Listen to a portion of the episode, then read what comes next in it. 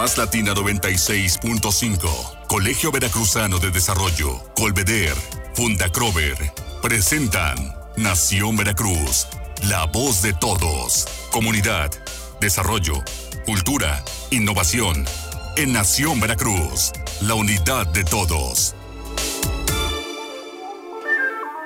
Y ya estamos en Nación Veracruz, la voz de todos, en este lunes, iniciando semana lunes 26 de octubre del 2020. Hoy vamos a estar analizando temas, eh, temas álgidos, temas importantes para todos los mexicanos, para todos los veracruzanos específicamente en estos momentos, todo lo que tiene que ver con la procuración de justicia. ¿Cómo estamos en este sentido?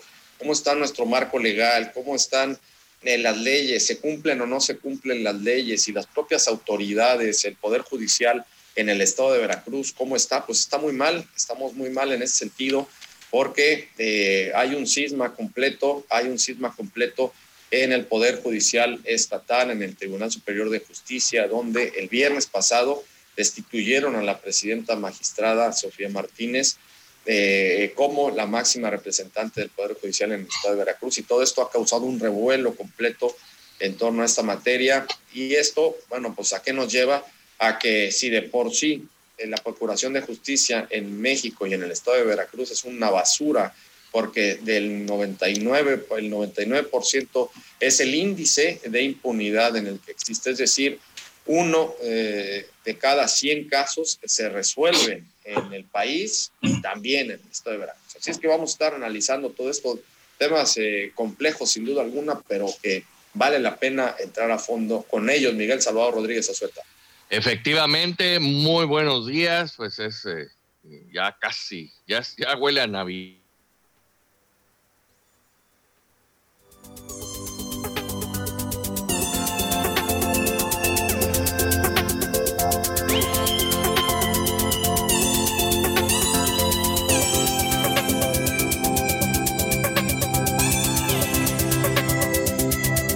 Eh, como dicen, se dice coloquialmente, se empiecen a encender las luces rojas. Hay que tener precaución. Y antes de Navidad, Miguel Miguel huele a muerto, porque ya viene el día de muerto.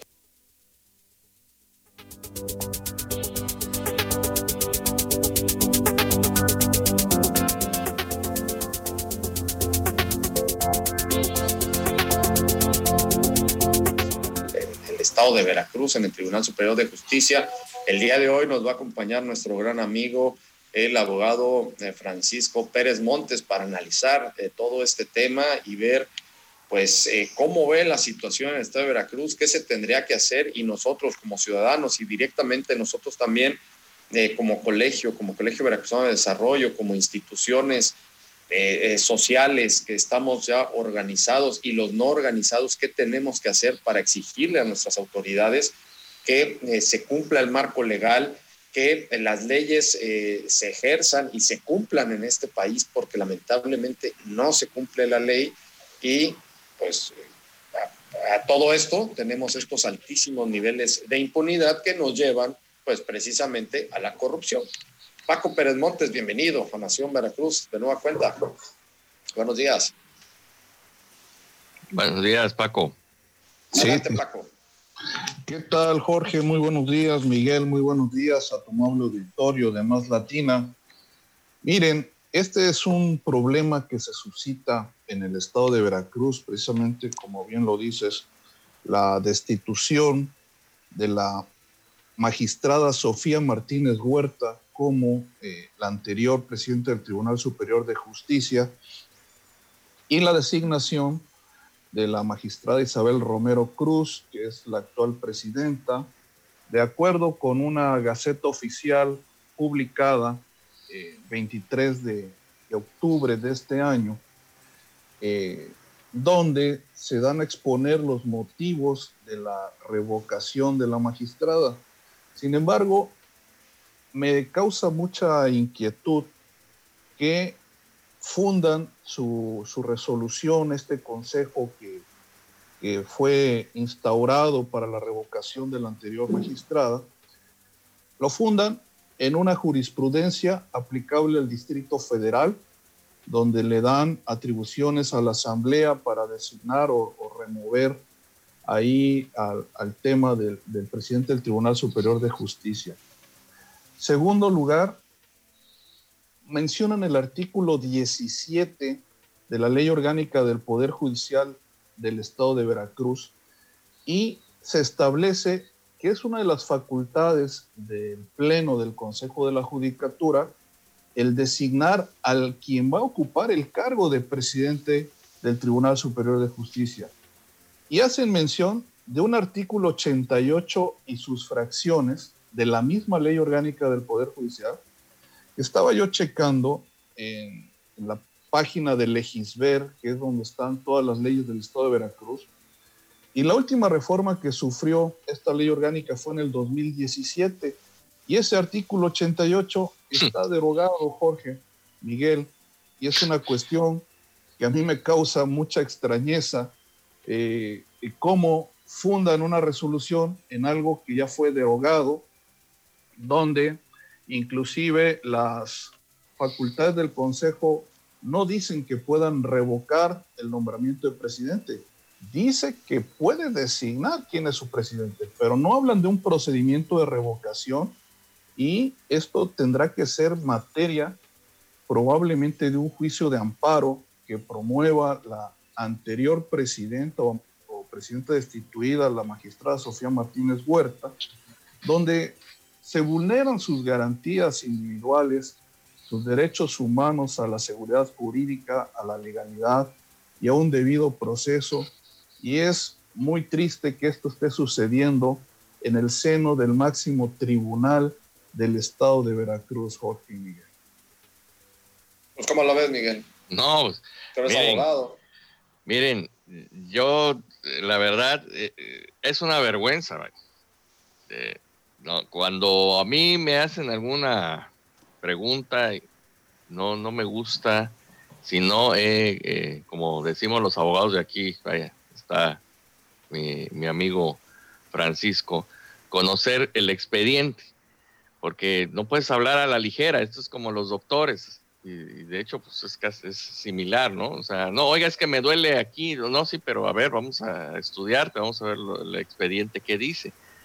Y, cuando me estaban hablando de este, de este caso, yo desconozco, vaya, no, entré a fondo a, conocer el expediente, pero ya lo que dice Francisco, no hombre, eso me lleva a, que esto es, triste, es, bochornoso si se está fundando, ya olvídate lo de la jurisprudencia, porque bueno, se puede alegar que, es equiparable la, este, el, no es ni Congreso, no es en, la Ciudad de México, este, la, eh, ¿cómo se le llama Paco allá? La Asamblea Legislativa. La Asamblea, ajá, pero podrían decir, bueno, pues es eh, similar al, al Congreso. Pero ya si te estás fundando en una ley que ya fue derogada, no, definitivamente pues es materia, como bien lo dice Paco, de juicio de amparo. Y esto me lleva a otra cosa. ¿Quién, ¿En manos de quién están las leyes? ¿Qué, qué está pasando? No hay personas expertas que, Francisco y que otros, eh, otras personas conocimos en nuestra generación de verdaderos eruditos del derecho. Y eso también me lleva a otra, otra reflexión con la detención de, del general Cienfuegos, general en retiro. O sea, si se conocía que, es, estaba investigando y no se hizo nada aquí, qué mal. Y si no se conocía y, lo detuvieron allá, qué mal. O sea, de todas maneras, o sea, quiere decir que eh, efectivamente aquí la ley está siendo aplicada nada más a conveniencia y que no se confía por parte de otras instituciones no se confía en, la regulación ni en la normatividad mexicana. Qué tristeza, de verdad. No, es, eh, se aplica, yo creo que es, en lugar de ser procuración de justicia, sería más bien una administración de la justicia o administración de los casos a de justicia. justicia selectiva, ¿no? Sí. Decía por ahí el eh, doctor Jorge Carpizo MacGregor, que nuestro país padece una quinteta de la muerte integrada por el poder, el dinero, la corrupción, la impunidad y las mentiras. Esto es lo que ha llevado a nuestro país a que el sistema de justicia hoy en día esté rebasado, esté colapsado. No tenemos eh, el personal suficientemente capacitado para ocupar los cargos.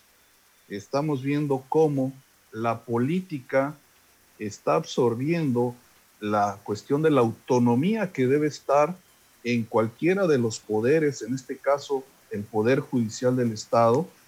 Se dice por ahí en una entrevista que dio la propia eh, ex titular del Tribunal Superior, Sofía Martínez Huerta, ante un medio de televisión donde es dirigido por López Dóriga, que ella había sido este, amenazada y que hacía responsables algunos eh, funcionarios del gobierno del estado, altos funcionarios, y que cualquier cosa que le sucediera a ella o a su familia, pues los hacía responsables.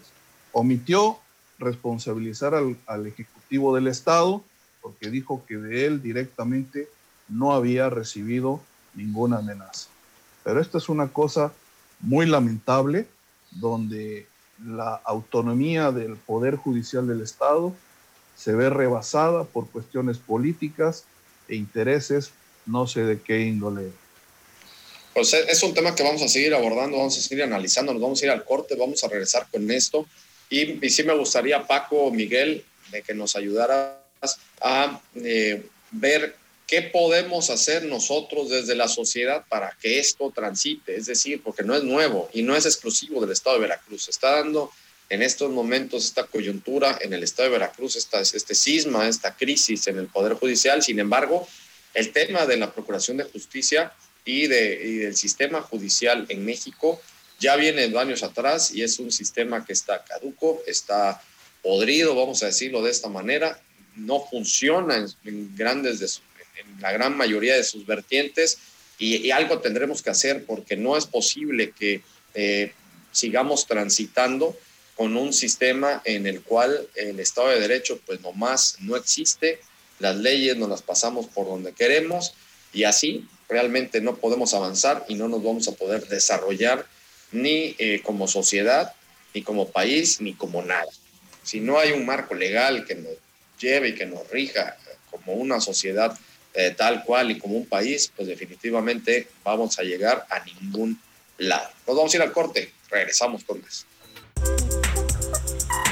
Este programa es presentado por Más Latina 96.5, Colegio Veracruzano de Desarrollo, Colveder, Funda Crover ya estamos de regreso en Nación Veracruz, la voz de todos. El día de hoy estamos analizando toda la situación de la Procuración de Justicia en el país, en el estado de Veracruz, este lamentable hecho que se llevó a cabo este fin de semana, bueno, el viernes, donde eh, fue destituida la presidenta magistrada del Tribunal Superior de Justicia en el estado, Sofía Martínez Huerta, y todo esto analizándolo con nuestro buen amigo, el abogado eh, Francisco Pérez Montes, donde Paco nos quedamos eh, para este punto en ver qué podemos hacer, qué podemos hacer con todo esto. Bueno, antes, antes, este, nada más vamos a hacer una, vamos a hacer un, comentario, vamos a meter un comentario que nos habló nuestro muy buen amigo Miguel Ángel Valenzuela Reyes Sague, que le mandamos un fuerte abrazo, haciendo un análisis que no tiene que ver directamente con esto, pero sí para que lo vamos a seguir abordando con el tema del centro histórico con la situación de los indigentes, eh, que bueno, es lamentable ver que cada vez hay más indigentes eh, que están apostados en varios puntos y esto ya se vuelve un tema también ya de salud pública, empezando por ellos, por ellos mismos. Pero bueno, es un tema que lo vamos a, lo vamos a dejar para el análisis ahora que estemos con los puntos que vamos a estar tratando en esta semana de nueva cuenta con el rescate del centro histórico. Paco, regresando, regresando al tema de la Procuración de Justicia, y de, esto que se está dando en el Estado de Veracruz. A nivel nacional, a nivel Estado, ¿qué, qué se puede hacer para exigirle a las autoridades que, que realmente en eh, la Procuración de Justicia cambie? ¿Qué se tendría que hacer para que haya una reforma completa al sistema judicial México, en el Estado, y que no estemos en estos altísimos niveles de impunidad? Y sobre todo tratar de erradicar esas cinco plagas que decía eh, Jorge Carpizo, ¿no? Eh, que nos llevan a estar como estamos todavía en la actualidad, imagínate, desde, que lo dijo Jorge Carpizo a la actualidad y pues básicamente seguimos igual. E, es correcto, Jorge. Mira, primero lo que debemos hacer es analizar lo que está proponiendo el, Ejecutivo de la Nación, que dice que para ocupar un cargo público no se necesita ser un técnico, o sea, no, no se necesita tener conocimientos, sino simplemente ser honesto.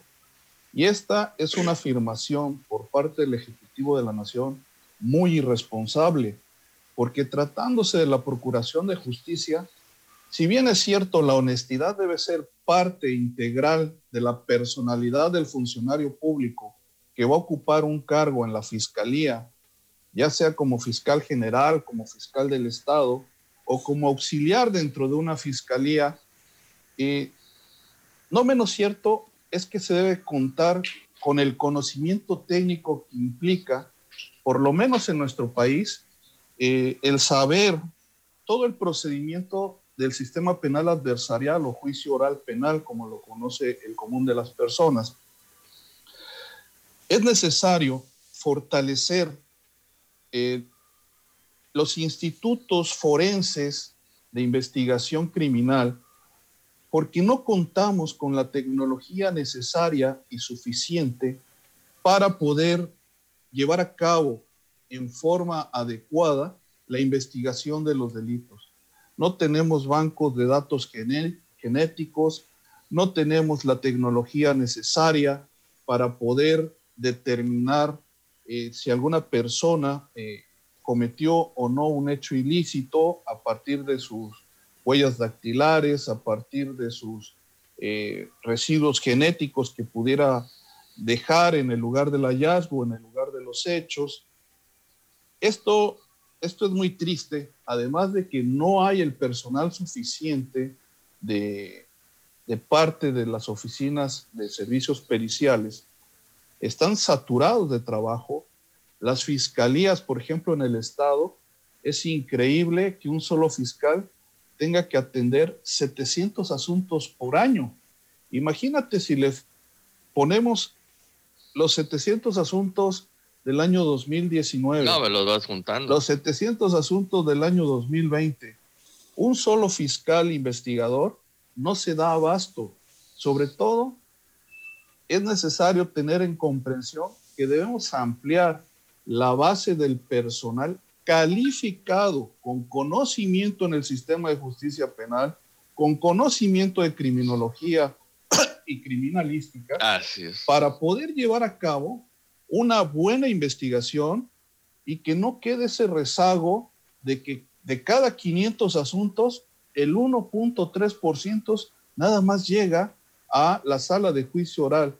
Esto es inconcebible en una sociedad que gasta millones y millones de pesos en proyectos absurdos cuando podemos invertirle a la seguridad jurídica al Estado de Derecho, que, es lo que nos va a brindar la seguridad jurídica, la legalidad en todas las operaciones que existen en los distintos ámbitos de la sociedad, y que esto va a traer certidumbre jurídica a cualquier inversionista que quiere venir a este país a poner una industria, una empresa grande o pequeña o mediana. Pero mientras no tengamos esta situación de fortalecer al sistema de justicia en este país, vamos a seguir siendo un país tercermundista y eso si ocupamos algún lugar en el mundo, ¿no? No, no, no. Vamos a seguir teniendo esta república bananera, Miguel. No, es que miren, acabo de ver, por ejemplo, ayer un video sobre las cárceles en Japón. Digo, yo hice mi especialidad en criminología, entonces para mí era este pues muy difícil encontrar expertos como en el caso que me tocó, y eso, pues porque fue una bendición, el doctor Vara Reynoso, ¿te acuerdas, Francisco? Una eminencia, junto con el otro doctor también, que, su hijo estuvo con nosotros también en, la facultad, pero no me acuerdo ahorita el apellido, este, este muchacho que, que por cierto no pasó el examen profesional y, hubo ahí un, un problema, fue la época alemanista. ¿no te acuerdas? Bueno, el caso es que estas este, eh, cárceles, este, fíjate, lo, y es Japón, ¿no? O sea, sin ningún empacho te dicen hay trabajo forzado. Oiga, pero que los derechos, no, no, espérate, pues estos son delincuentes y ya sentenciados. ¿Y qué van a hacer aquí? No, no vienen a descansar. De los siete días, seis están haciendo actividades y trabajan y hacen ejercicio. De los siete, los seis lo están haciendo para salir a la sociedad, ahora sí que reintegrados. Mientras que nosotros, a mí siempre lo platicaba y salía yo regañado, ¿cuál es eso de la readaptación si no estaban adaptados? ¿Cómo vas a readaptar si la gente que entró es porque no estaba adaptada? Además son verdaderas universidades del crimen. Y así como lo que estamos hablando aquí, este Jorge Francisco, amigos, de la cuestión de la indigencia, esto también de la política criminal, no, no se quiere tocar porque es un tema muy espinoso, pero hay que tocarlo, porque ahí están las cárceles, unas saturadas y dos también con este tipo de, este, de perdones presidenciales, ¿no? Donde decretos, donde van, sálganse.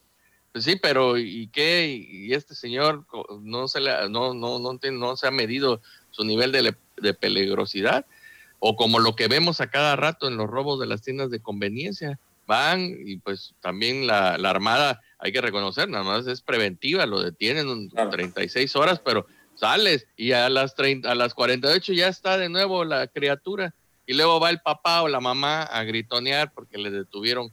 Entonces creo que sí esto ya es una cuestión de mm, social, de, total, sí. de una, sí, sí, es una total de, de, de, formación y contaminación social que tenemos que, que, entrarle, aunque nos duela y aunque cause escosor, hay que entrar a este tema. Hay que entrarle sin duda alguna y si les parece el tiempo ya lo tenemos totalmente encima, nos vamos, este Miguel, Paco, pero vamos a continuar con esto, si les parece, es un tema que tenemos que seguir continuando porque es una parte fundamental para que podamos eh, llegar a otro nivel de, sociedad y a otro nivel como país precisamente como bien lo dijiste Paco, a ser país de primer mundo, las leyes tienen que cumplir, tiene que haber un marco de derecho, un estado de derecho y un marco legal que realmente esté bien armado, bien constituido y que se cumpla. Si no se cumple no vamos a llegar a ningún lado. Paco Pérez Montes, muchísimas gracias, abogado Francisco Javier Pérez Montes, que estuviste con nosotros. Vamos a continuar analizando estos temas. Muchísimas gracias. Gracias a ustedes y a tu amable auditorio por su tiempo. Perfecto, gracias. Miguel, nos vamos mañana a las nueve de la mañana. mañana martes. Nación Veracruz, la voz de todos. Pásela muy bien. Más Latina 96.5. Colegio Veracruzano de Desarrollo. Colveder. Funda Crover. Presentaron Nación Veracruz, la voz de todos. Hasta la próxima.